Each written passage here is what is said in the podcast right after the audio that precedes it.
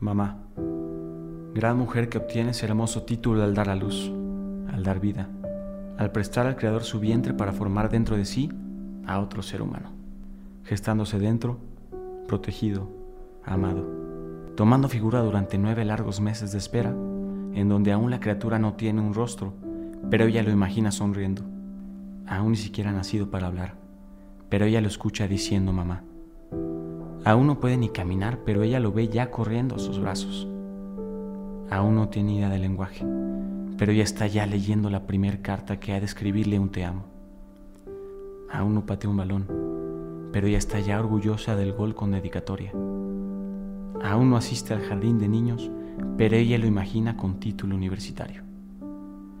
Madre, título nobilísimo, el mayor de los logros un tremendo gozo que aquellas mujeres valientes obtienen en la aventura de transmitir vida, de hacer del amor a una personita con increíbles potenciales. Millones de madres han formado en sus vientres a familias enteras, células que tejen toda una civilización, que construyen a una sociedad, que crean todo un progreso.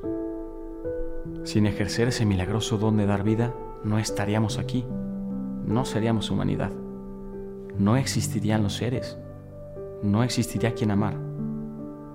Hoy me doy cuenta con tristeza e impotencia que muchas mujeres no están interesadas en ser esas heroínas capaces de engendrar en sus vientres a las y los líderes del mañana, reduciendo el extraordinario don de la sexualidad a una simple experiencia de egocéntrico placer, desembocando muchas veces en el terrible asesinato al abortar, hoy por hoy la causa número uno de muerte en el mundo. De varias escuché el preferir vivir con mascotas antes de sufrir el dolor de parto. Sacar a pasear al perro antes que enseñar a caminar a un chamaco.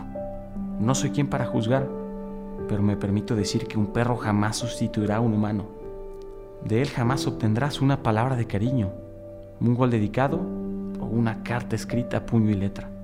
Con esto busco que las ideologías hedonistas no roben a las mujeres esa enorme oportunidad de rescatar al tejido social formando verdaderas y amorosas familias, base de nuestra sociedad. Femenino privilegio sin derecho a matar.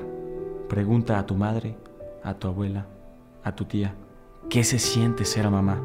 Inexplicable privilegio que tú, mujer, tienes derecho a disfrutar.